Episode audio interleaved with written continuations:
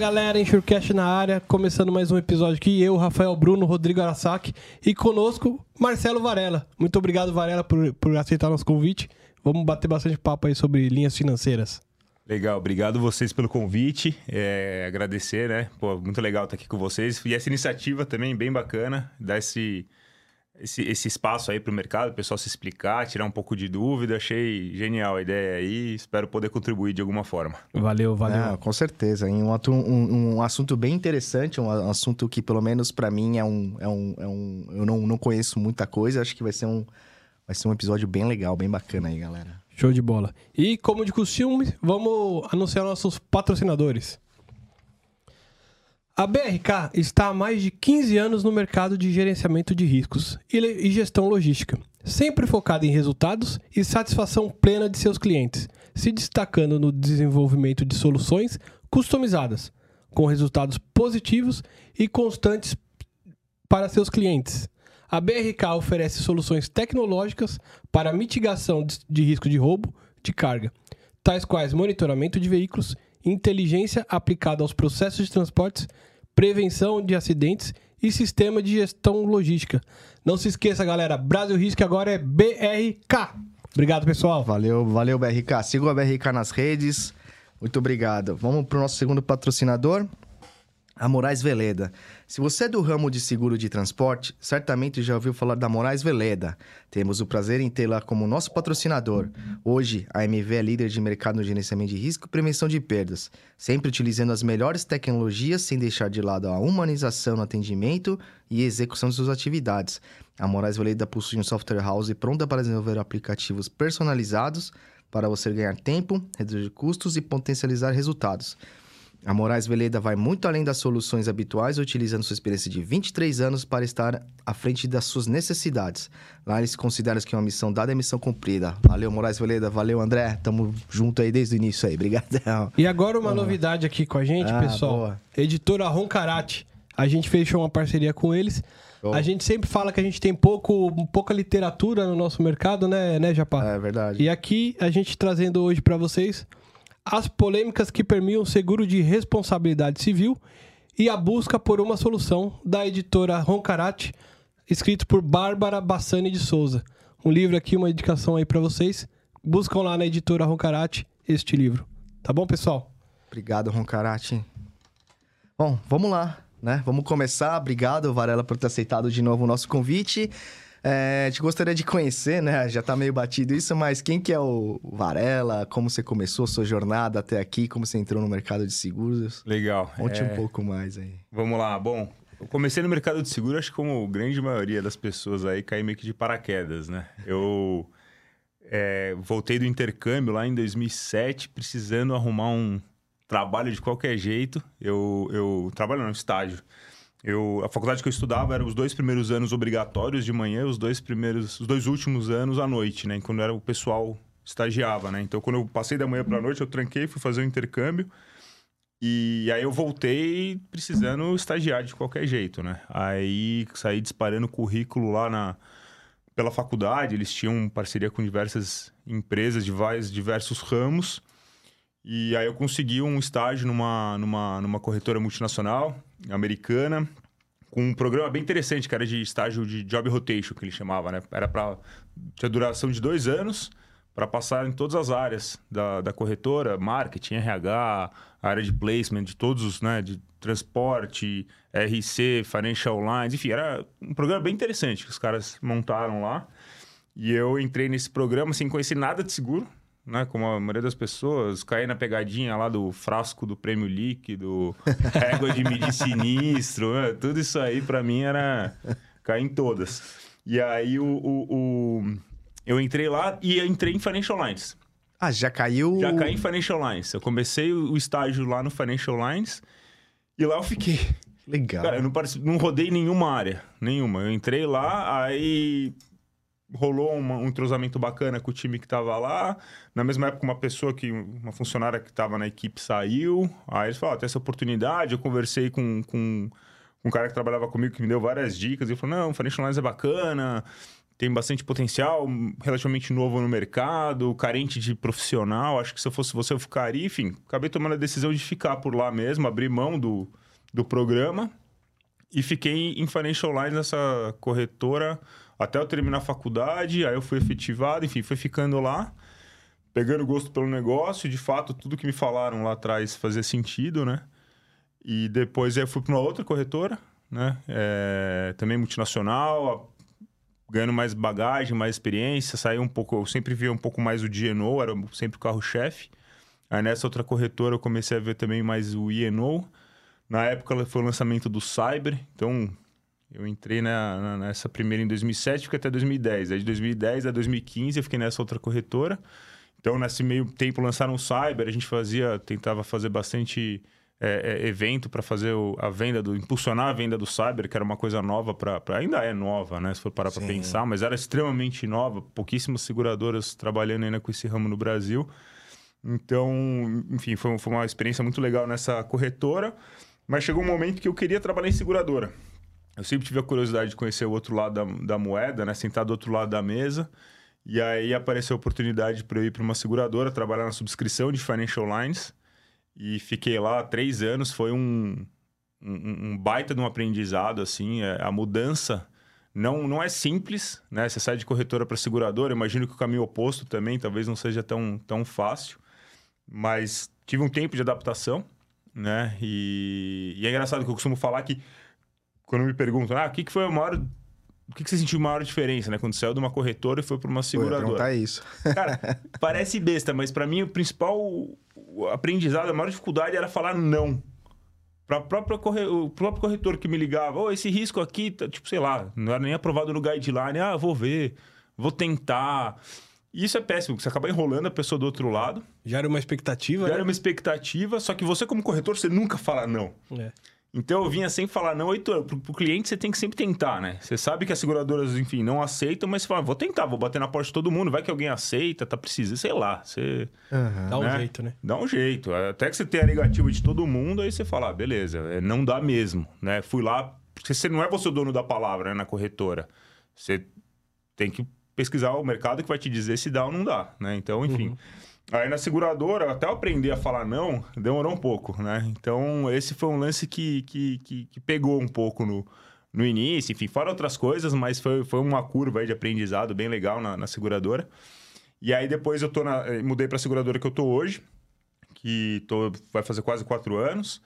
E uma experiência também legal, que eu iniciei ali já a carteira, né? Na primeira seguradora que eu trabalhei já existiam os produtos.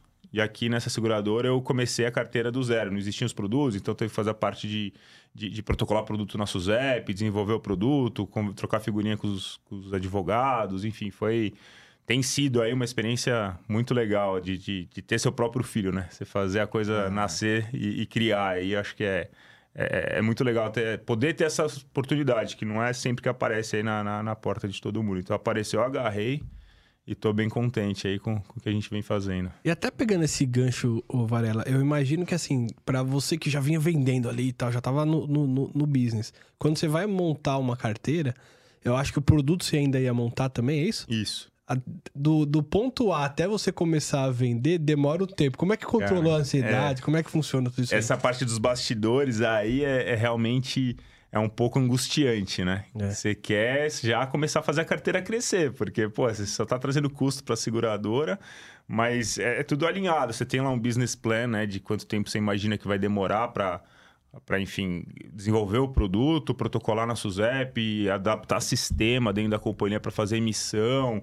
Sempre aparece um, um, problema, atrasos são previstos, né? Mas a gente tinha que, que administrar a pessoa que eu, que eu reportava na época meu chefe lá regional, pô, tava sempre do meu lado, me dando todo o suporte que eu precisava. Então, foi, foi, foi, legal, mas assim, sem dúvida nenhuma, eu queria logo vender, né? E aí, ao mesmo tempo também que você lança o produto, tipo, parece aquela cena de deserto, aquele feno, assim, passando, assim, porque, meu, agora tem que fazer o marketing, tem que sair ligando para todo mundo. Tipo, pô, meu, me ajuda a trazer pedido de cotação, estamos no mercado, lançamos. Então, é, é, é, é, o velho trabalho de formiguinha, né? Uma coisa de cada vez, vai montando devagarinho para poder começar a colher frutos um pouquinho mais para frente, né? Não dá para ser afobado, que senão, aí, enfim, acaba comendo bola, fazendo algumas coisas erradas aí, mas enfim. E, e Vara, deixa eu te perguntar, e essa parte de montar o produto na hora que você estava montando, e a experiência que você teve, pegando um pouco o que o Rafael também falou de corretor e tal, te ajudou a, a montar um produto já baseado nas expectativas, nas experiências que você viveu? Ou, ou você tem que seguir um clausulado, um padrão, alguma coisa assim? Como É, que... tem um, tem um certo esqueleto, né? Tem, não dá pra você sair reinventando Inventando. a bola, né? Tipo, a roda. Você tem que sair, tem que tem uma estrutura ali, vai um começo, meio e fim, vamos dizer assim, que você tem que meio que seguir aquilo. A Suzep também, a todo momento, cria novas, novas é, é, é, exigências que o mercado tem que seguir. Uma época tentou padronizar o produto também. Então, é, o que a gente trabalha muito é na, na, na, na, na- na interpretação do clausulado, tá? Porque o clausulado, ele não deixa de ser confuso. Aliás, eu, quando eu comecei a estagiar lá na primeira corretora, eu lembro nos primeiros dias de trabalho, trouxeram os clausulados. Na época eram só quatro seguradoras que trabalhavam com o dinheiro. Eu levava, blum, botou na minha mesa e falou: leia, isso é a nossa Bíblia, tem que entender. E é um cara, eu sou um cara que eu sempre odiei direito, né? Na faculdade eu não gostava, na escola eu não gostava, fiz colegial técnico. Aí eu comecei a ler aquilo, você lê a primeira página inteira, você não absorveu nada, né? Você fala, puta, vou ler de novo. E de novo, e de novo. é aquela água mole e pedra dura, né? Uma hora entrou na cabeça, uma hora você aprende. Mas aí com isso, eu acho que como eu, eu não sou um cara muito bom de interpretação em geral, assim, é, a gente tenta ler e fazer ele da, mais da- da forma mais simples possível. Para mesmo uma pessoa que não é do ramo, quando lê, conseguir entender o que está escrito ali. Né? Porque, cara, é, é, é um produto de interpretação. Os sinistros são regulados muito na, na base da interpretação da situação do clausulado. Então, se você faz aquilo de forma clara, você já está na frente da concorrência. Você já tem um, um- um produto que vai trazer mais conforto. Né? Verdade. Porque você conhece teu produto na hora do sinistro. Perfeito. Exato. Cara, vender todo mundo vende, é, fácil vender, né? Mas na hora do sinistro que é a hora de você entender o que, que é o o que o cliente tem na mão. E ele não... a pior coisa é você dar um, um- um produto que o cliente vai se sentir, enfim, lesado ou injustiçado, ou que trocou lebre por Gato por Gato lebre. gato por lebre, enfim, sabe? É... E aí você acaba queimando o produto, né? Você dá um tiro no pé. Então a gente tentou fazer um- uma, uma linguagem simples, né? É, nada assim muito. Ah, vou reinventar de novo, é como eu falei, né? A- Não, não dá. É, a gente. E aí também é, com, com as questões da SUSEP de, de- de tentar padronizar, é, é isso. A gente fez um produtinho que seja simples, que funcione no, no dia a dia. A gente está sempre. A gente, aliás, a gente vai passar por uma revisão agora em breve também toda essa questão de começar o produto, fazer o marketing, aí tem que começar a crescer a equipe, né? montar uma equipe. Então, é, a gente está fazendo malabarismo com as bolas e não pode deixar cair, né? Então, é trocar, trocar o pneu do, do carro com o carro andando, né? Então, uma coisa de cada vez. E agora, o nosso próximo passo nessa seguradora é a gente poder fazer uma versão beta aí da, do clausulado. A gente sempre tem melhorias para fazer, né? Isso é, é fato. Então, agora a gente quer trabalhar nisso para também trazer algumas leituras, algum diferencial que, que dê a cobertura, ou que não, enfim, é, é no detalhe mesmo, né? e, e a gente quer tentar fazer isso de forma clara para o segurado não ter a, a interpretação quando teve o sinistro. Né? Então, Entendi. E, e, e Valéria, você consegue fazer uma separação pra gente, assim, do que é o, o RC geral, aí entra o Geno e o, e o IENO? Porque eu te, te confesso que às vezes eu, eu, eu- Óbvio, eu não sou do ramo, é normal, mas às vezes eu tenho essas dúvidas, assim, pô, do- quando que o cara tem que contratar isso aqui? Porque às vezes a galera liga pra gente e acha que, porque trabalha em seguradora, conhece, de se- enfim, de todos os ramos. Você consegue dar esse paralelo pra gente? Claro. É, o- na verdade, o GNO e o ENO não deixam de ser uma pólice de RC, uma variante vai, do RC. Aham. Que é tudo seguro de responsabilidade civil, é danos a terceiros. Então, começando por aí, é um seguro que cobre danos a terceiros. Então, quem contrata a pólice está querendo se proteger de eventuais danos que possa causar a terceiros. Então, ele vai ser indenizado para poder ressarcir aquele dano que ele causar, tá legal? Então, o RC é, é, é um mundo, né? Tem o RC empregador, RC em locais de terceiros, RC, enfim. Né? Então, saiu do RC a caixinha do depois do Financial Lines, aí, que é o GNO, INO e as variantes. Né? Então, hoje em dia também, enfim, acaba entrando outros seguros em Financial Lines, mas falando mais especificamente de GNO e INO, o GNO é um seguro que cobre o quê? O dano causado a um terceiro relacionado às tomadas de decisão dos gestores. Então, a empresa, pessoa jurídica, contrata o seguro em benefício dos seus executivos. Né? Então, é uma apólice que ela é super ampla, ela não tem uma definição. é, a gente não nomeia a- os segurados todo, então não tem uma lista lá, fulano, ciclano, beltrano. Até porque isso ia trazer um trabalho operacional de... Quando contra- troca, né? É, contratou alguém, demitiu alguém, a pessoa saiu, tem que endossar Endosso toda hora a hora. Então, ela tem uma definição ampla de pessoa segurada. Pelos Né? cargos, né? Digamos assim. É, a linha de corte ela é mais em cargo, em função, né, do que em nomenclatura. Até porque Ah. também cada seguradora usa uma nomenclatura. Perfeito. né? Quer Segurador não, dizer- cada se- segurado. E pra quem não sabe, o que quer dizer GNO? É Directors and Officers. Ah, boa, boa. Então, é diretores e, e- e executivos, enfim, de, de forma geral, assim. Financial Lines, em geral, é sopa de letrinha. É o IPL, BBB, é, é Crime, enfim, é GNO, INO, cara, é, é, é tudo sopa de letrinha. Então, o GNO é Directors and Officers, o INO é os erros, Errors and Omissions, né? Então, é erros e omissões, dá para traduzir igual para português. Também, o INO você pode chamar de PI, que é Professional Indemnity, ou INO, o RCP, que é o responsável civil profissional. Que doideira. Então, é, tem várias formas de você chamar o mesmo produto. E aí, cara, é normal todo mundo se confundir, né? Quem não trabalha é, enfim, no ramo acaba se confundindo mesmo. Mas voltando lá, então, o GNO é um, é um seguro que cobre, então, a- a- os executivos, pessoa física. Então, o trigger da pólice, né? Quando a gente fala o gatilho da pólice, é quando uma pessoa física é envolvida no, no processo judicial ou extrajudicial. Né? Então, é, é, é o seguro que muitas vezes é enxergado também como um benefício. Pacote de benefícios do executivo. Ah, aqui você vai ter carro, vai ter seguro XPTO de, de saúde você tem também uma pólice de, de DNO, né? Porque o executivo hoje, quando toma uma decisão, né? Depois do, do- do- das mudanças no, no artigo do Código Civil, os executivos estão muito mais expostos. Né? Então, hoje o juiz ele pode arrolar uma pessoa física em virtude da desconsideração da personalidade jurídica ou simplesmente arrolar concomitantemente a pessoa física, a pessoa jurídica ou só a pessoa física mesmo. Porque É no mesmo? fim da história, quem toma a decisão é uma pessoa. Uma pessoa. Tem alguém lá atrás da empresa tomando uma decisão. Uhum. E essa pessoa vai tomar uma decisão que pode afetar um terceiro. E esse terceiro quem que é? Pode ser um cliente, pode ser um fornecedor, pode ser a sociedade, pode ser o governo, né, o estado, pode ser A própria empresa? pode ser a própria empresa. Esse é um ponto legal. Pode ser um outro executivo. Né? Então, assim, é um terceiro. É- é- então, a, a- a definição também de terceiro, ela tem que ser bem ampla, porque você, como executivo, você está lá tomando as decisões e o seguro de responsabilidade civil pode causar um dano a qualquer terceiro.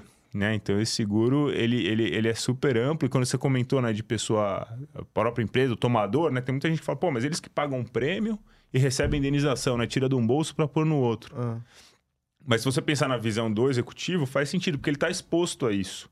Né? É- é- é, tem, tem, tem casos aí que, que são, são famosos, até é, públicos. Né? Teve aquele caso lá da, da época da, da Sadia, quando o executivo operou com derivativos, né? acho que lá em 2008, e deu um prejuízo enorme para a Sadia. Então, a própria Sadia entrou com uma ação contra ele. Ah, não, você não está seguindo as políticas de investimento, enfim, que seja. É, e aí o seguro, na época, foi acionado, enfim, ele na pessoa física sendo arrolado pelo, pelo tomador do seguro, o empregador dele, né? Entendi. E aí também é, é, é- é- é difícil, mas é, é uma pólice que tem tanta coisa para falar, né? Se a gente vai, enfim, o, o- é uma pólice também a base de reclamação, não a base de ocorrência. Então, o seguro claims made que a gente fala no mercado. Então, cobre os ex, atuais e futuros executivos. Por que isso? Né? É uma pólice que você- ela tem normalmente 12 meses de vigência, né? como a maioria dos casos. Hoje a SUSEP permite apólices com vigências curtas, antes não permitia. E aí, eh, se você dá retroatividade limitada, está cobrindo os fatos desconhecidos da empresa. Então, você está cobrindo um ex-executivo. A pessoa já pode ter saído da companhia, não faz mais parte do quadro, mas você contrata a pólice hoje com é, é, oferecendo essa retroatividade ilimitada, então o- o- as tomadas de decisões feitas no passado, se recai durante a vigência do seguro, ou o prazo complementar que eu vou falar também, a pólice pode ser acionada, tá? E aí, em caso de não renovação do seguro, tem o prazo complementar e suplementar, que agora a SUSEP mudou de nome, prazo adicional sem custo, prazo adicional com custo, mas na, o mercado ainda fala prazo complementar e suplementar. Então, você tem uma pólice de vigência 12 meses, com uma retroatividade ilimitada, passado desconhecido inteiro coberto. Lógico, sempre, enfim, é, é respeitando os prazos prescricionais, né? Uhum. E em caso de não renovação, você pode ter o prazo para frente futuro, de um, dois ou três anos. A SUSEP limit, é, exigia no mínimo um ano de prazo complementar, mas se estendeu isso, o mercado normalmente oferece três.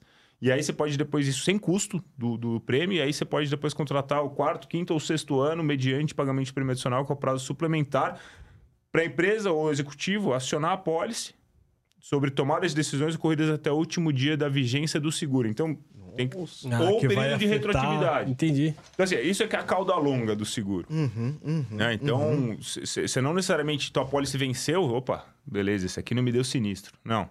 Você não fica tranquilo. É, você não, fica- não, na verdade, a cauda tá aí, né? Então, se a pólice ela não é renovada por uma outra seguradora que compre esse prazo, é, é, é, é, a retroatividade, a tua pólice passa a valer automaticamente o prazo complementar. Então, é isso. Às vezes você até perde o seguro, a pólice foi renovada, mas você perdeu por uma concorrente que não está comprando passado desconhecido, o teu prazo complementar está valendo. Então, esse é o seguro de cauda longa, né? É- é- ele é uma pólice viva. Então, é, os resultados, eles levam tempo. Você vê se a, a seguradora está performando bem ou mal lá no rankingzinho da SUSEP e tudo mais. Normalmente, as que estão entrando no mercado só tem resultado de venda de prêmio. E a sinistralidade baixa, porque acontece, mas é difícil emitir uma pólice e já vir um seguro, na se- um sinistro na sequência. Uhum. né? Então, por isso que a cauda longa, você tem que ter já um tempo de, de, de- de mercado para você sentir de fato se a tua carteira é saudável ou não. né? Então, eu acabei fugindo um pouco da, da pergunta inicial, né? Não, mas que isso? Mas o, o, o- Tava falando da, da diferença do, do, do RC para o GNO e o INO, né? Então, o GNO é isso. Cobre a pessoa física e o executivo. Então, enquanto o executivo, pessoa física, não for arrolada no processo, é- se o processo é só contra a empresa, a pólice não é acionada do GNO. Então, tem que ter lá o fulano, XPTO, CPF tal, vem aqui prestar um depoimento, esclarecimento, enfim. Aí ele tá, entregou a pólice. Opa, ele vai lá, ele pode fazer a notificação de expectativa de sinistro quando está tendo aquela investigação. Fala, ó, isso aqui eu acho que pode chegar em pessoa física, ele faz a expectativa de sinistro na seguradora. E aí, voltando para a questão lá do prazo da cauda longa, você fazendo a expectativa de sinistro, você amarra aquele, aquela expectativa naquela pólice. Você renova aquela pólice na mesma seguradora ou em outra, e aquele sinistro estoura lá na frente, ou aciona o gatilho, a pólice que vai responder é aquela que ele amarrou, Que amarrou aqui. e não a que tiver vigente. Que foi emitida. E nesse momento que É. ele avisa, Uhum. o Varela, normalmente a seguradora, vamos acompanhar esse processo aqui, já bota algum advogado pra ir acompanhando alguma coisa ou não? Normalmente não, É, mas se for um caso que todo mundo entende que é iminente, né, mais cedo ou mais tarde vai envolver a pessoa, é que de fato aquilo vai ficar só uma expectativa, ainda não é um sinistro. Tá. Né? Então a seguradora vai abrir lá a expectativa, vai pedir informação, né, manter a seguradora atualizada do, do desenrolar do processo e, e, e deixa lá né, a expectativa, talvez, enfim, esperando ver o sinistro ou não, mas não- ainda não, não acende lá essa, essa luz aí na seguradora de já. Porque aí senão já começa a regular o sinistro. Claro, né? claro, claro. ainda não é o caso. Né? Então, é, é, esse ponto é, é do, do GNO, até perdi um pouco minha linha de raciocínio, mas o, o, o GNO cobrindo pessoa física, né? o gatilho da pólice que eu falei, é, ele cobre a pessoa... É, basicamente assim, o- falando de forma bem simples, linhas gerais, seria o funciona, como funciona o seguro de GNO, e o INO, ele cobra a falha profissional como atividade fim. Posso, Então, posso entrar claro. só num outro genoma antes de entrar no lógico, Eno? lógico. É, os casos, por exemplo, da Lava Jato, lá do Odebrecht lá, foram a cobrir aqueles... é, o DNO cobre aqueles...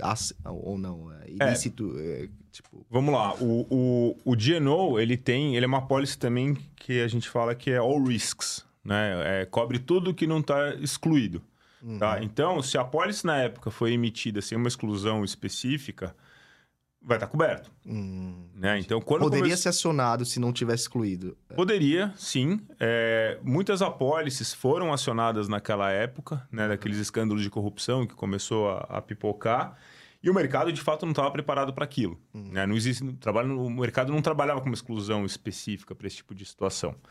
É, então muitas apólices foram acionadas, a sinistralidade estourou, e aí a- o mercado acabou tendo que se adaptar. Porque a ideia do seguro não é cobrir esse tipo de situação. Né? A ideia do seguro, objeto da apólice do GNO, é, é cobrir a, a- falha do, do executivo, enfim, o- a tomada de decisão que cause danos a terceiros, e não um, um eventual dolo, fraude, má fé ou coisa do tipo. Né? Então, é um seguro que ele funciona com, com antecipação. Então, existe ali o sinistro, é, a seguradora já vai pagando os custos de defesa, né? Então, como é que funciona? O segurado faz a notificação da expectativa de sinistro, lá que eu estava falando, e aquilo de fato vira um sinistro. No momento que vira o sinistro, o segurado ele vai apresentar para a gente duas, três é, é, é, honorários, né? Orçamentos de honorários advocatícios, e aí livre escolha do segurado, com quem que vai defender ele naquele caso. Então, a seguradora já começa pagar o reembolso, né? Via cobertura A ou cobertura B para o executivo. A cobertura A é, adianta, é, é, pagamento direto à pessoa física, é formas diferentes de você acionar o seguro. Uhum. E a cobertura B é o reembolso para o tomador da pólice. Tá? Então a pessoa jurídica vai estar tá custeando lá a defesa dele e aí pede para a seguradora o reembolso diretamente para ela, e não para a pessoa física, que é a cobertura A. É, é, um segureizinho, é um pouquinho, é muito detalhezinho, né, que a gente tenta explicar. Enfim, espero que esteja, esteja conseguindo ser claro, tá? Hum, Mas tem não, a mim tá. cobertura A e cobertura B para selecionar a pólice. Existe a cobertura C, que a cobertura C é para empresas de mercado aberto de capital. Então, é a única situação onde o seguro de Genoa cobre a pessoa jurídica, já não mais só a pessoa física. Então, o trigger da pólice deixa de ser o envolvimento da pessoa física e passa a ser a pessoa jurídica, mas desde que seja uma reclamação no âmbito de mercado aberto de capitais. Então, a CVM investigando, questionando alguma coisa da, da companhia, ela pode acionar a pólice em nome dela, utilizando o, o, o, o CNPJ. Né? Só que aí, é, é, enfim, é, é uma, uma, uma, opção da, da empresa fazer isso, acionar o seguro, mas pode esgotar a pólice ali, porque normalmente as ações contra a pessoa jurídica são de volumes muito maiores.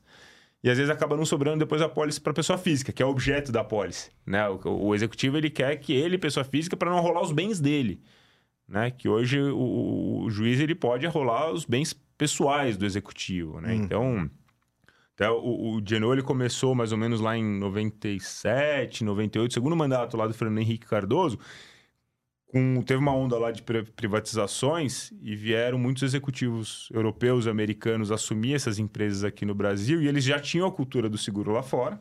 Hum, que legal. Exigiam que, que fosse contratado aqui no Brasil e o mercado ainda não, não tinha o produto. Então, as multinacionais, o que elas faziam? Elas simplesmente traduziam o produto para cá, emitia e pronto, tá aqui sua pólice. É, só que aí, com o passar do tempo, o mercado, o novo Código Civil, é, passou a ter situações onde a policy não bastava uma simples tradução, o produto tinha que ser tropicalizado, precisava ser adaptado à nossa realidade, né? A desconsideração da personalidade jurídica, o, a penhora online, que é muito comum, né? Uma, uma cobertura que tem no DNO que chama muita atenção, porque fala, ah, eu tive meus bens é, é bloqueados, que é, é, via sistema Bacen Jude, são as contas é, correntes, todas as contas atreladas ao CPF do executivo, elas são atreladas, cara, num, num botãozinho no computador ali, pum bloqueou tudo, o executivo não pode mais movimentar nada e a pólice ela, ela custeia né, o, o valor do salário dele pelo período do bloqueio. É, e depois tem seguradora que pede reembolso, tem seguradora que não pede o reembolso daquilo que foi adiantado, porque você não pode ter lucro com o seguro. Uhum. Né? Então a pessoa ela, ela, ela, recebe o salário e recebe o auxílio da seguradora com valor igual ao salário. E aí, enfim, quando desbloqueia, aí cada um usa o entendimento, cada seguradora usa o entendimento que acha mais adequado, algumas pedem o, o, reembolso, outras não, enfim. É, então, essa cobertura chama bastante atenção, apesar de ter poucos sinistros aí no mercado com essa cobertura específica, mas é, é, é uma, é uma é, são situações nossa, me perdi totalmente agora no meu, na minha linha de raciocínio. Cara, me perdi. Não, não, tranquilo. Não, ficou não, bem claro. Mas onde eu tava falando? Pera, vamos tentar lembrar. Pode, a gente tava falando pode. de Lava Jato. Isso, né? isso, isso, isso. Nossa, olha como vai longe, cara. A gente tá falando de Lava Jato e explicando cobertura A, B e C. É. mas eu, então a pólice, o, o mercado ele foi machucado, machucou muito, né? Aquela, aquela época. Então o mercado criou uma, uma exclusão específica para justamente não cobrir. Dólar, a, uma festa. A, é, foi muito na lei de anti, anticorrupção. Uhum. Né? Eu comecei a contar a história do Genoa. Eu tava falando disso, comecei a contar a história de não, não tinha como não se perder. Aí, é, o mercado criou uma cláusula de exclusão específica para atos lesivos contra a administração pública ou privada que o que acontece? Como eu estava explicando, o seguro funciona como antecipação, né? Vai pagando a defesa até o trânsito julgado. Isso. Se a pessoa for, de fato, culpada e houve dolo, fraude ou má-fé, a seguradora pode fazer uma ação de regresso e pedir aquilo que foi, foi pago. Quando tem essa exclusão... Para o segurado. Para o segurado. Ou para pessoa Que contratou... tomadora, é, via Tá. cobertura B. Tá. É, quando tem essa exclusão, funciona ao contrário. Existem duas, dois tipos de aplicar essa exclusão. Ou a exclusão absoluta, que não cobre nada, ou via é, carveback para custos de defesa. Então a gente espera ser julgado. Se no fim do processo aquele executivo for inocentado daqueles de fato não teve corrupção aqui, não houve nada relacionado à lei anticorrupção, a gente vai lá e aí reembolsa ele. Ah, você gastou quanto no processo? Enfim, a gente vai acompanhando, pega as notas e depois reembolsa o executivo. Então é a única situação onde funciona ao contrário, né? não é via antecipação. A gente espera o cara de fato. Normalmente é- você, é- você não é culpado desde que se é, é, é, comprove o contrário. Né? Nessa situação é, é o inverso. A gente espera ele se mostrar inocente para a seguradora ir lá e, e reembolsar ele. Ah, né? Então, isso foi uma forma de justa que a gente entende. Se a pessoa de fato é inocente, ela merece ter direito à Claro. cobertura. Claro. Né? O seguro está aí para isso. É, e de proteger a seguradora. Porque senão ia pagando em antecipação, e de fato muitos acabam sendo culpados, está envolvido de fato naquele esquema de corrupção, e não é o objeto do E seguro. ainda ter o benefício. O cara cometeu o crime e ainda ter o benefício de de receber dinheiro. Exatamente, né? Então foi uma forma que o mercado viu de se proteger e continuar funcionando. Que imagina é, as seguradoras multinacionais vendo aquilo no Brasil e falando: "Meu, esse mercado não dá para trabalhar, né? Tá- Os caras tudo louco. É, né? não, vamos, vamos corrigir isso. Então o mercado trabalhou, corrigiu e de fato agora é uma, uma exclusão quase que padrão do produto, Uhum, uhum. né? Que a ideia de fato não é cobrir nada relacionado à lei anticorrupção, enfim, que, que envolva os executivos. E, Varela, empresas de capital misto, assim, podem contratar também? Tipo, uma, uma Petro, assim, que tem... é, Pode e deve. Eles Entendi. contratam. Tem o Eles governo e tem os acionistas, né? Hoje, então, aí eu tava contando a história do Genoa, né? Então começou com as empresas lá do Fernando Henrique, com a privatização, aí veio o novo Código Civil, que aí os- as apólices não eram só mais traduzidas, mas sim foram desenvolvidas a partir da legislação brasileira, a- a adaptar as nossas jabuticabas, né? Então, de fato, foi criado um produto para atender a, a necessidade brasileira. E aí o mercado começou a se des- desenvolver de fato. Novas seguradoras foram entrando no mercado. Aí veio a crise de 2008, essas operações de derivativo que também ficaram super conhecidas. E o Genoa é um mercado super, é um seguro super resiliente. Ele costuma na crise ganhar força. Né? Por quê? Porque crise, as empresas tendem a ter problema de caixa, né? É, é, Botar a culpa em alguém. e quem é? Quem está tomando a decisão. É. Né? Então, a sinistralidade pode aumentar, né? Costuma aumentar, mas também a procura aumenta muito. Uhum. Né? Todo, quem não tem quer ter, quem tem quer aumentar o limite. É, então, é um produto super resiliente. A gente viu em todas as crises o mercado crescer bastante. Nessa última agora, pô, de, de- de Covid, né? Falando de Covid, o mercado, assim, aumentou muito o volume de prêmio do Geno. Se a gente compara o, o produto de Geno com o Ieno é, nos últimos anos, eram mercados semelhantes até em volume de prêmio. O Geno explodiu nesses últimos dois anos. Né? Por, por que, Varela? Qual que é a ligação do Covid com. É, o, o Covid foi um momento assim, de muita incerteza para todo mundo, né? Primeiro que o começo da pandemia era apocalíptico, acabando papel higiênico no supermercado, É. aquela coisa que ninguém sabia o que, É que ia verdade. acontecer. É, as empresas, cara, lógico que alguns ramos foram muito mais impactados do que outros, ramo de entretenimento, companhia aérea. Ah, esses caras, assim, foram atingidos no- no, Na veia ali. na veia, assim. É, a quem não quebrou, assim, ficou muito mal. Né? Então, e mesmo os outros ramos que tiveram que se adaptar ao home office, enfim, que não estava preparado para tudo isso, é, todo esse desconhecimento traz incerteza. Incerteza traz aumento de taxa. Né? Então, os seguros aumentaram de prêmio. É, quem não tinha começou a contratar, como eu falei, quem tinha limite queria mais limite. É, ao mesmo tempo também o Brasil ele teve as empresas brasileiras sofreram muito class action nos Estados Unidos, isso até um pouco antes da pandemia. Class action são as empresas brasileiras que têm ações negociadas na bolsa americana. o investidor americano lá é uma maquininha né, de, de indenização. Então o investidor americano ele pode fazer uma ação de classe e, e lá os valores são exorbitantes, né? Tanto de custo de defesa como de indenização. Então, quando tem uma class action, se fala de pelo menos 10 milhões de dólares ou mais só de custo de defesa, só em advogado. Caramba. né? Então, assim, empresa brasileira, e é, não só brasileira, mas como o Brasil é o maior país da América Latina, mas as latino-americanas de maneira geral, tem um, um- um- um- um número de class action, um volume muito expressivo para a quantidade de empresas que estão negociadas lá. Então, se a gente né, pega a- a- o percentual médio aí, eles costumam mirar nessas empresas brasileiras latino-americanas. Então, é, é, as empresas brasileiras que têm essa exposição têm um volume de prêmio, assim, de taxa, mas muito maior do que uma empresa que só tem operação aqui na, na Bovespa, por exemplo, B3, né? Então, é, passa a ser um outro bicho, né? Você analisa outra coisa. Você está vendo legislação americana. Né? É, um, é uma apólice que tem âmbito de cobertura mundial, né? Então, como que é feita... É muita coisa para falar. Como que é feita a, a, a subscrição?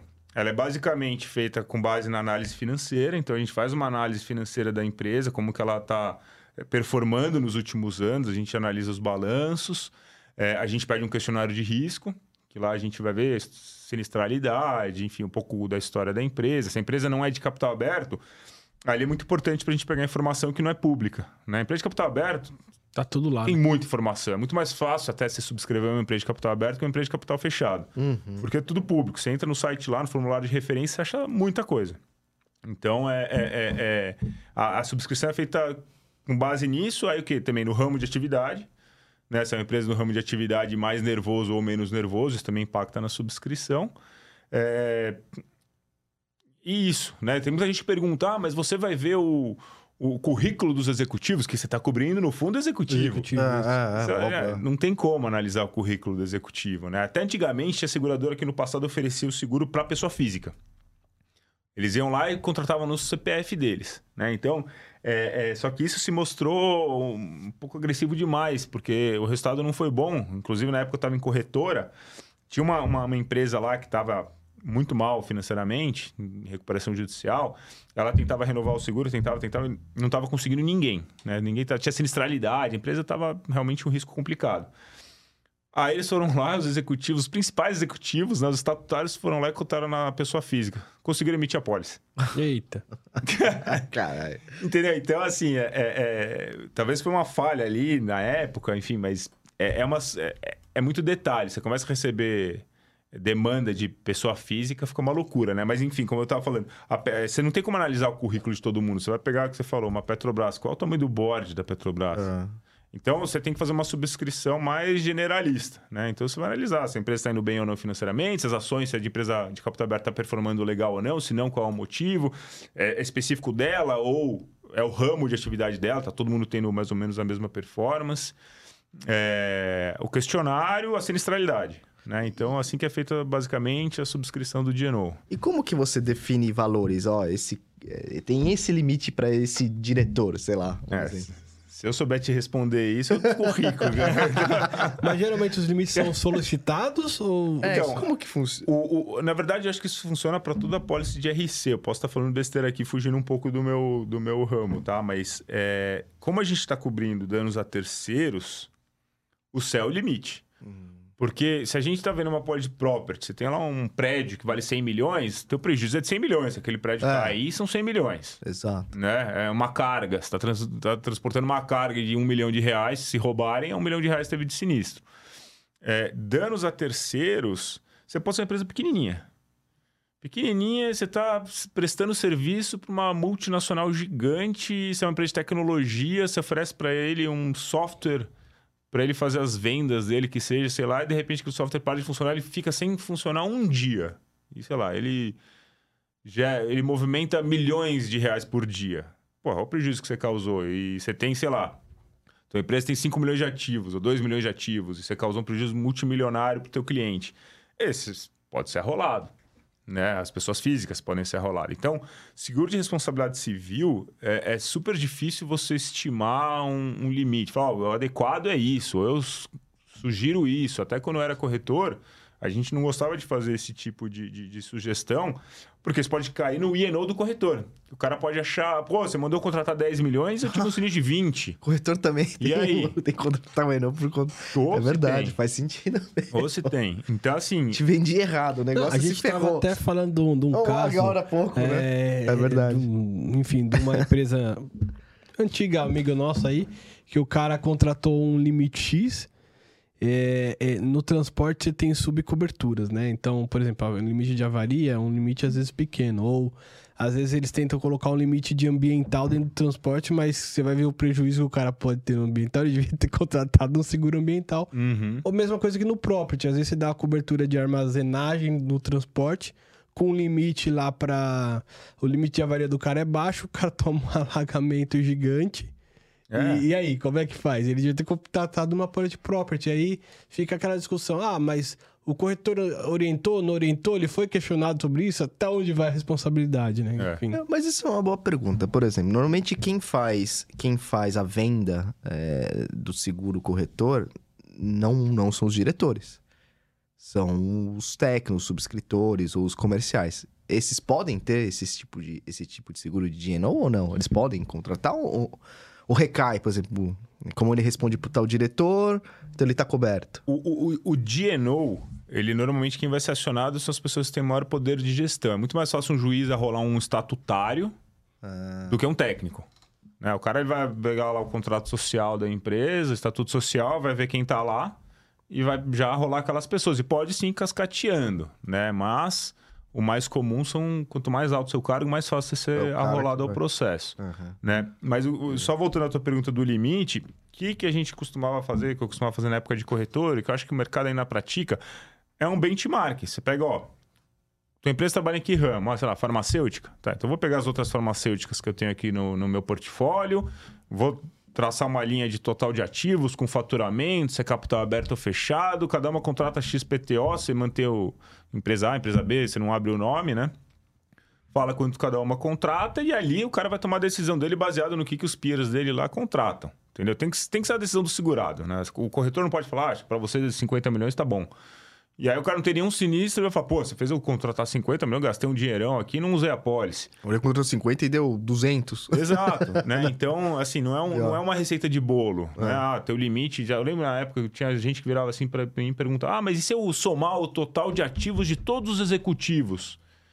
E eu contratar uma pólice desse valor. Eu falei: "Mas não, e se você causar um prejuízo maior ainda?" A um terceiro, né? Então, não tem conta matemática para você chegar no limite ideal. Entendi. Não tem. É, e a decisão ideal é que venha do, do segurado mesmo. Falar, ah, tô confortável com isso. Então, beleza, meus, meus concorrentes estão contratando isso, eu vou contratar a média disso também, ou eu quero mais porque eu sou mais. Enfim, é, é é a decisão do segurado. Aí é. A gente respeita. Boa, boa, boa, boa. Ô, ô, ô, Varela, é, quem, qual que é o público do seu seguro, assim, normalmente? Quem que, quem que contrata bastante, enfim? Legal. É, hoje em dia, né, com esse desenvolvimento do mercado local, com o, o clausulado atendendo às normas brasileiras, a legislação brasileira, o seguro tendo muito mais seguradora no mercado, a compe- competitividade trouxe queda nas taxas, se tornou um produto muito mais acessível. Né? Antes eram essas big multinacionais que contratavam, hoje em dia tem empresa pré-operacional que já busca o produto. Né? Então é, é- é- é difícil a gente falar que, assim, se a gente pegar as empresas de capital aberto, a grande maioria já contrata. Né? Então, são empresas que sabem da exposição, sabem, sabem da, da- da- enfim, da- da- das necessidades dos executivos, a exposição que eles têm, então acabam contratando. Aí, as empresas que são de capital fechado também tem muita empresa que contrata, mas muita empresa. Né? Então, as empresas, mesmo sendo de capital fechado, pode ser de, um- de uma indústria um pouco mais nervosa, ou uma empresa familiar também que quer contratar. É, a gente vê o ONG contratando. É, a gente tem empresa. Cara, é, são tantos ramos de atividade, assim, que tem clube de futebol tenta contratar também. Não são Ah, é? todos que conseguem. O mercado não tem tanto apetite, mas já É, vi muito a necessidade de clube de futebol.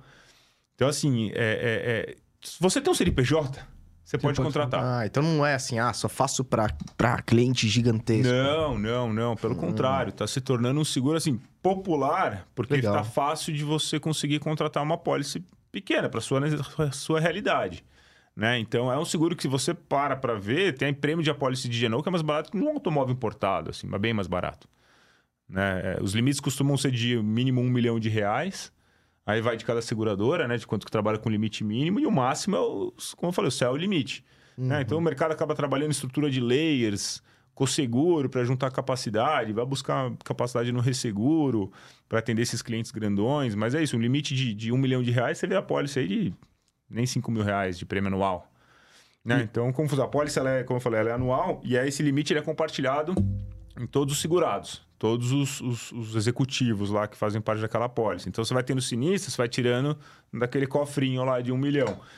Acabou durante a vigência do seguro, não tem reintegração, esgotou a pólice.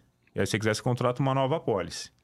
Né? Então, é basicamente assim que, que, que, que, funciona o seguro. E hoje, assim, não tem um perfil assim, ah, você é desse ramo, você tem que contratar. Não. Você tem um CNPJ, você tem que contratar que está respondendo da lei da, da, da mesma forma per, perante a lei do que os outros, as outras empresas do Brasil. Uhum. Então, é, a gente recomenda que se eu tivesse, se eu fosse um empresário, com certeza eu teria uma pólice de, de Eno. É que todo mundo, quem trabalha com seguro tem a pólice para. A maioria das pessoas, né? Tem a pólice para tudo. Mas eu já vi muito amigo do mercado, bati o carro e não tinha seguro. Eu falei, pô, mas tá, não tem sacanagem, de é, carro. E tem, e tem, e tem. Mas enfim, é decisão de cada um. É. E, e, e, o Eno? O, o é, vamos falar Boa, do Eno. Vamos falar do Eno. Como é que funciona? É, aí, é, é, é, eu acho que até no exemplo que o Rodrigo deu aqui, ah, do corretor lá que vai o subscritor não sei, posso estar errado, mas eu imagino que é mais a corretora, entre aspas, que vai ser processada do que um diretor em si. É isso que cairia para o IENO? Exatamente. O IENO, é, a ideia do produto é cobrir a falha profissional é, é, que aquela empresa oferece. Então, é um seguro que ele é feito para prestadores de serviço, ah. Tem gente até que faz para indústria, eu não vejo aplicabilidade, tá? A gente não faz, mas enfim, a gente vê corretores alguns pedindo, a gente vê até algumas apólices colocadas, mas fica difícil, né? Parece ter uma apólice meio inócua, assim, porque o que, que é a ideia do seguro? É cobrir a falha profissional na prestação de serviço. Então, oferece para engenheiros arquitetos, normalmente profissional liberal, engenheiros arquitetos, é, advogados, contadores, despachante aduaneiro, é, é, é Engenheiros. Aí tem o, é, engenheiros arquitetos. Tem, aí tem o Médico, não tem também? Médico, tem para médico, é. também. Aí tem o miscelâneos, que você acaba, às vezes, oferecendo para agência de turismo, empresa de tecnologia, mídia. Enfim, cara, é, é são prestadores Caramba. de serviço. Olha né? o pessoal da Dami aí, ó. e, que, e que normalmente tem um intelecto envolvido, né? Tá. Então você fala assim, ah, eu tenho aqui uma empresa que Muita gente fala da, da, área de transporte. Ah, quero contratar aqui um INO para minha transportadora, porque se o caminhoneiro capota o carro, tem, se o caminhão, capota o caminhão ou se envolve num acidente. Cara, fica difícil. É, você até pode cobrir isso, mas a sinistralidade vai explodir. Ah, mas isso não está né? no, no alto, no casco? É que eu não sei se você vai cobrir o. Enfim, não sei. Você não está cobrindo o caminhão. Tá? A ideia do, do seguro do IENO você não cobriria o caminhão, você cobriria o prejuízo que você causar um terceiro, voltando para responsabilidade civil. Então você está levando a carga lá para uma empresa, sei lá, que vai utilizar aquela carga para sua linha de produção. E aí é. atrasou, você não conseguiu ah, produzir, tá. o terceiro vai entrar com a reclamação. Ah, entendi, até, até, um exemplo bom que eu estava conversando entendi. com uma amiga esses dias. Não sei se é isso, tá? Mas, por exemplo, uma empresa fornece cabo de aço por alguma razão, um cabo de aço específico lá tava, foi mal inspecionado, por qualquer motivo. Ele, ele foi, sei lá, para uma grua dessas de portuárias.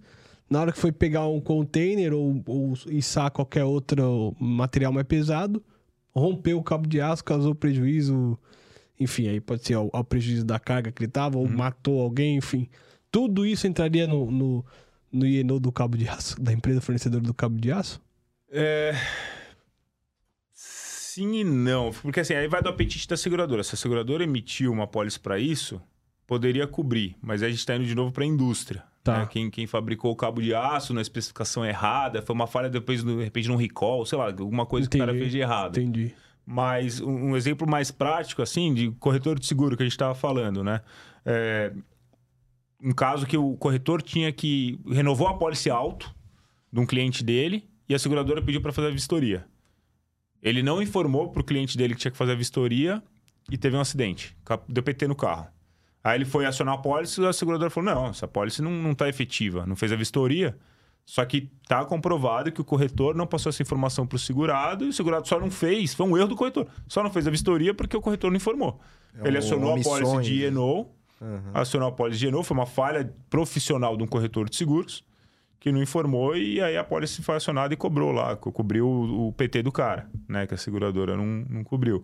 O, o, o, do médico. Do médico, é. Erro médico. Aqueles erros grotescos lá. Que, sei lá, esqueceu, esqueceu um bisturi dentro da barriga do cara. Exato. Esqueceu o bisturi na barriga do cara. O cara pode vir a óbito ou, enfim, ele pode alegar aí danos morais é, é, que teve que, que. Ou ele pode ficar doente. E aí ele vai o quê? Acionar o médico, né? Fala, mas uhum. você errou, você, você. Te processar. Te processar, né? Então o seguro vai cobrir o, o, eventualmente um advogado ou contra o acordo. Né? Falou, não, vamos fazer um acordo aqui, enfim, eu te dou 2 milhões de reais, desculpa, enfim, é, pelo bisturi que eu deixei de na- você. na negociação ou não? Não, Não, tá. não, entre o... Aí ela respeita o que for o que foi acordado ali entre, entre os dois e. É. Entendi. Entendi. E, e deixa eu te fazer uma pergunta, Varela. Erros de estratégia, digamos assim, estariam cobertos? Te dou um exemplo.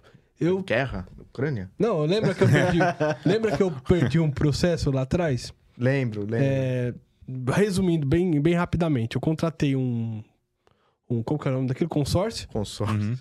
Por causa me dá E, pau, pô, né, na, hora- na venda ali, o cara falou pra mim: ah, é 20% o lance médio aqui que tá dando 20% pra, pra você Caiu no é, conto. coisar, sabe assim? Uhum, Ser contemplado. Pra ser contemplado e tal. E eu fiquei naquela discussão, pô, então me mostra aí que é isso mesmo. Pô, não posso mostrar, só, só mostra se você contratar. E vai, vem, vai, vai. Contratei. Quando eu fui dar o primeiro lance, pô, pô 20% eu tenho pra dar de lance e tal. Fui dar o primeiro, nada. Fui dar o nada. Ô, e aí? Eu fui ver a média de lances anteriores, era 80%. Falei, cara, já começa com um contrato pra dar 80% de lance. Já não faz sentido daí. Aí comecei a entrar na guerra. Pô, eu tinha toda a comprovação do que o cara me falou que era 20% e tal, não sei o que. Processei a, a empresa fornecedora lá do consórcio. A minha advogada optou por inverter o ônus da prova, ainda que eu tinha todas as provas. O juiz deu a decisão final lá que eu não provei. E era aquele, aquela, eu não sei, não sei os termos técnicos de advocacia, mas era aquela decisão que você não podia Cara, contestar. Recorrer, lá. É, tipo, você não podia entrar com outro processo ou agora apresentando as provas, por exemplo. Ou seja, a decisão errada, digamos assim, da advogada fez com que eu não apresentasse as provas e eu perdi o processo. Talvez eu poderia ter processado ela por isso. Eu não sei se ela teria cobertura nesse sentido, porque foi uma estratégia dela que ela quis usar que não se apresentou. Poder, você pode entrar com processo, poderia, né? A decisão é tua. É, teria que entender, porque assim, o erro de estratégia, você contratou o profissional confiando que ele vai Na saber... qualidade técnica É. dele. É, é- é que isso deixa ficar a perda de uma chance, né? A perda de uma chance, você não tem como Provar que você que ia funcionar, que você iria ganhar. Mas, por exemplo, o que acaba acionando muito a pólice de advogados é perda de prazo. Ah, Você tinha que, vamos supor que você pudesse recorrer. Você tinha que recorrer até o dia 2. Chegou no dia 2, ela não recorreu. Perdeu o prazo, encerrou o processo, tchau. Aí você fala, porra, você perdeu o prazo. Aí sim você entra com uma ação. Hum, Né? E aí é, é- é mais matemática, mais tangível, né? Você consegue ver que de fato houve um erro ali e você conseguiria entrar com a ação e receber da seguradora aí a indenização. né? O, o, o- outra situação comum também é, para engenheiros e arquitetos. Então, uma casa cair? uma, uma ponte, lembra aquele ca- Teve uma ponte que caiu lá perto do, do Mineirão, acho que antes da Copa. Um viaduto. Aham. Caiu, acho que a pessoa veio a óbito, Ah, não lembro sim. direito os detalhes. Mas isso é um, carro- um caso clássico, né? Nem sei se tinha pólice, mas é um caso que aconteceu. Saiu na mídia, o viaduto caiu, esmagou o carro, trouxe prejuízo à cidade, trouxe prejuízo a, um- a- a empresas lá, com certeza foram acionadas, né? Judicialmente falando, porque causou danos a terceiros. Uhum, uhum. né? Então a pólice ali do engenheiro ou do arquiteto, se tivesse, com certeza seria, seria acionada. Né? Então, é, é, é, essas são situações clássicas da pólice de, de E&O. Contador, cara, época de imposto de que você tem uma franquia, né? Para minimizar aí a frequência. Mas época de imposto de renda, se você emitir a pólice para contador e você não tem uma franquia alta, você vai, vai chover sinistro, né? O pessoal caindo na malha fina, ah, entrando com reclamação contra o contador. Mas aí tem, tem os casos grandes, contador de empresa, empresa pessoa jurídica. Então, enfim, são, são falhas profissionais que você consegue comprovar por A mais B que houve de fato um erro e aquilo te causou um prejuízo. Consultor busca bastante também, Varela? Tem, tem consultor que busca, tem muita consultoria que busca. É, aí vai do apetite da seguradora também, mas dá para fazer. Porque às vezes a, a empresa pode tomar uma decisão baseada numa consultoria e se é uma decisão Sim. errada, assim, nesse Sim, sentido, né? sim. Não, é, é uma apólice que, que ela é- tem uma, uma frequência de sinistro muito maior que a do GNO. A apólice de... Apesar que o GNO normalmente não tem franquia, é uma apólice que não tem franquia, exceto lá normalmente para cobertura C ou cobertura B para casos específicos, a, a, a do GNO tem franquia padrão. Sempre vai existir uma franquia com participação obrigatória do segurado, justamente para evitar já essa frequência alta. Hum. Se você não tem franquia, a apólice nunca vai trazer resultado. Né? É, é, então é um seguro que ele tem uma carteira muito mais ativa, assim, né? O GNO é severidade, quando o sinistro vem é pancada. Né? O IENO não, são sinistros normalmente menorzinhos. Né? Então tem caso que o cara tinha que fazer o, a cobertura do, do, do, do hangar com material e fez do outro, e aquele hangar veio o vendaval e levou embora, foi uma falha do cara. Enfim, tem N situações de sinistro de IENO que a ela é acionada e aí você vai aprendendo, você vai vendo onde você pode né, melhorar teu produto, aumentar um pouquinho aqui a franquia, ou dar um sublimite ali, porque senão realmente é, vai chover sinistro na seguradora, porque é muito comum. E quando... tem... Ah, desculpa, Rafa. Não, é só perguntar, e quando é um dolo do funcionário contra o patrão? Por exemplo, ah, eu sei que o Japa quer me mandar embora aqui do Shurcast e tal, aí eu vou e faço alguma merda que vai prejudicar ele, que eu sei que vai cair nele. Uhum. Olha, isso, que maldoso, isso, cara. É, tá bom, velhinho, tá bom. É, existe uma, uma cobertura é, onde prevê dolo de, de, funcionário, né? Então, se você contratou essa cobertura, pode sim, a pode ser acionada, mas lembrando que tem que causar dano a um terceiro. Então, você pode tá. fazer algo que vai recair contra ele, mas um terceiro externo aí tem que acionar é, a pólice. Vou prejudicar alguém que vai processar é, ele depois. Ou empresa. Assim. É, a empresa, empresa, né? Perfeito. Então, e sim, isso pode, pode acontecer. Mas normalmente o dolo é, é, é, praticado pelo dono da empresa, aí não está coberto. É excluído. É pelos empregados. É. Ah. Tá? Porque o cara ele sabe da existência da pólice e aí vai virar uma pólice de fraude. Perfeito. Né? E não é a ideia do seguro você contratar também, é, cobrir esse tipo de coisa. E, e as coberturas são bem amplas ou, ou não? Como que, como é que são as coberturas, assim? Ela é all é... risks ou não? Como, é, é bem semelhante, é all risks também, mas ah. quando você tem, a, você tem é, é, ou produtos específicos ou endossos específicos para cada profissão. Hum. Né? Então, você vai fazer do engenheiro arquiteto, tem um linguajar específico ali. Caraca. Fala de RT, fala de... Hum. Enfim, tem que estar tá, né, adequado para aquela atividade. Do médico, vai falar lá do CRM, de não sei o que lá, vai estar tá adaptado à realidade do médico.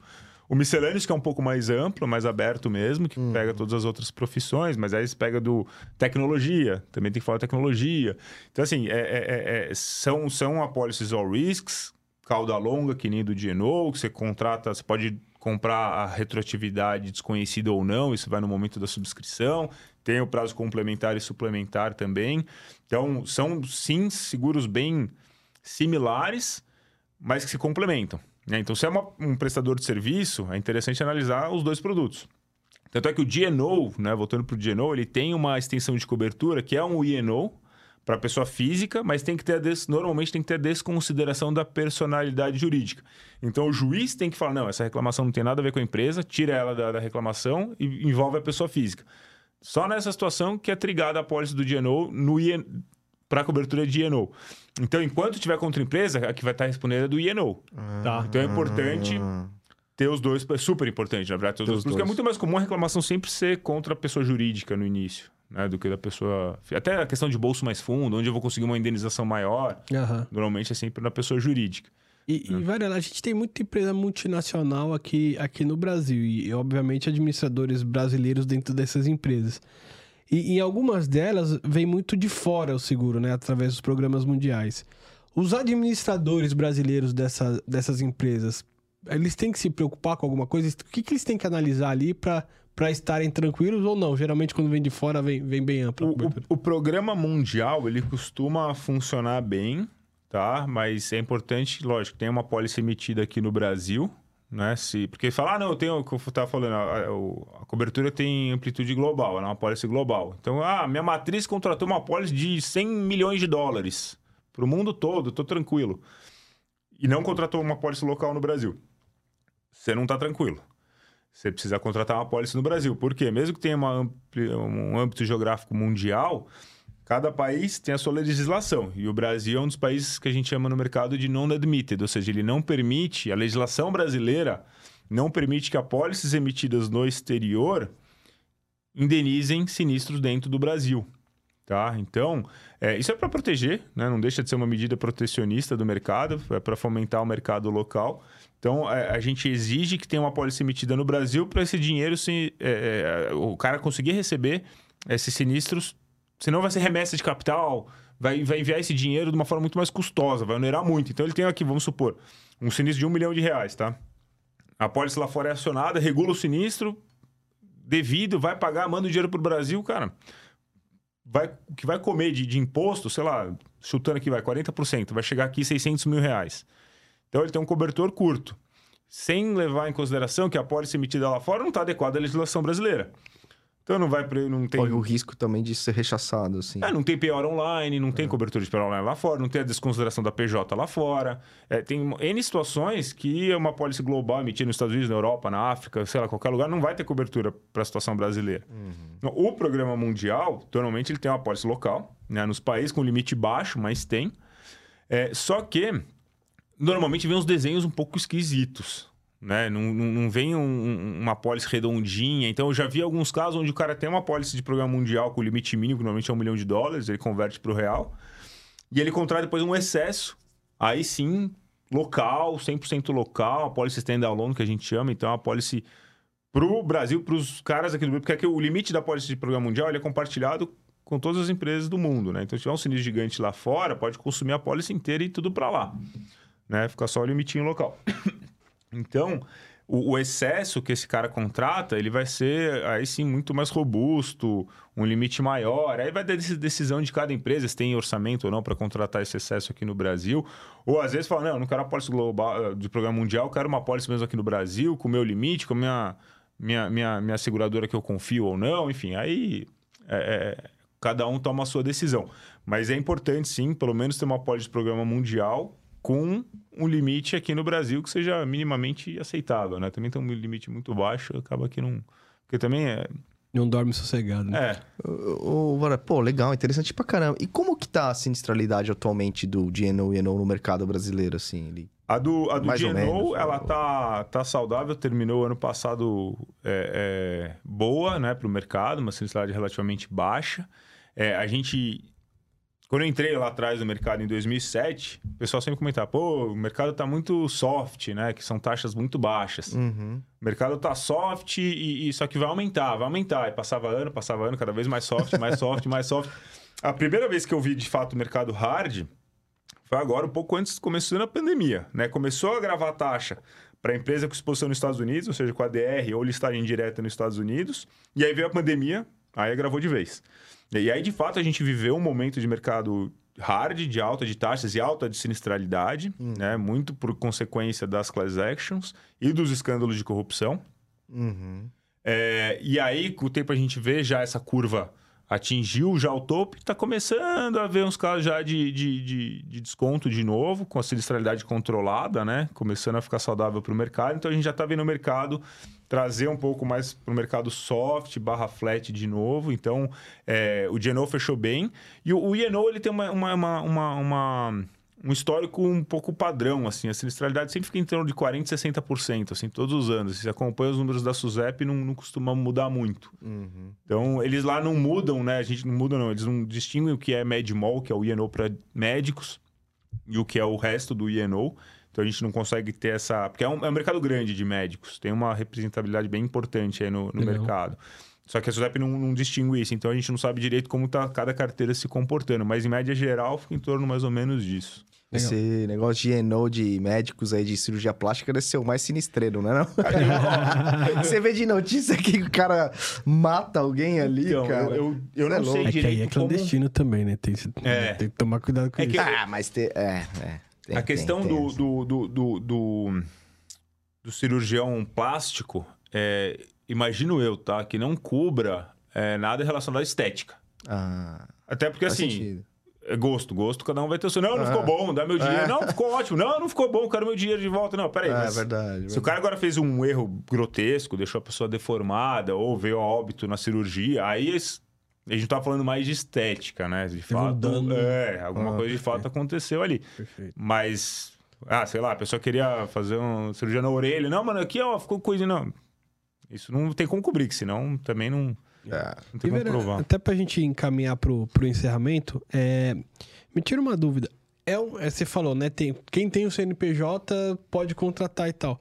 Mas as seguradoras, elas oferecem tanto pro pequenininho quanto, quanto pro grande. A Bom. contratação é da mesma forma, uma análise mais... Ou tem, às vezes, contratações online, mas para aquele cara que é menor, enfim. O, o, o INO é, tá um pouco mais massificado, tem muita seguradora trabalhando via portal. Então, o corretor entra lá, acessa, coloca os dados, preenche, responde quatro, cinco perguntas e já, já sai a proposta na, na ponta, né, de forma bem automatizada, exceto as apólices grandes, aí sim são subscritas de forma mais manual. É, o GNO existe algumas poucas, não com tanta, é, é, é, tanta seguradora trabalhando em portal, ainda é mais uma, uma subscrição tradicional, vai, digamos assim. É, e vai muito do, do, do, apetite de cada seguradora. Tem seguradora que vai preferir mais os grandes riscos, tem seguradora que vai trabalhar melhor no, no pequeno e médio empresa, ou tem um time especializado para volume, vai cotar um monte de pequenininha, uhum. e vai ter outro time trabalhando em, em riscos maiores e mais complexos.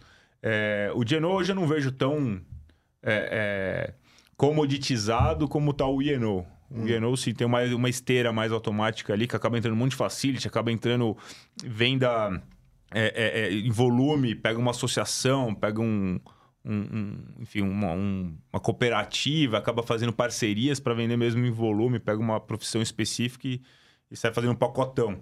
Né? O Geno não, ainda é um pouco mais caso a caso mesmo. É claro que existem facilities no mercado, mas aí são com as corretoras e não é disponível assim para o mercado final, né? Onde o cliente às vezes tem o INO você contrata do teu CPF, né? Se é, um, se é um médico, você pode contratar. Se é um engenheiro, arquiteto, você vai lá, entra numa site de seguradora, coloca seus dados e emite a pólice por conta própria. Uhum.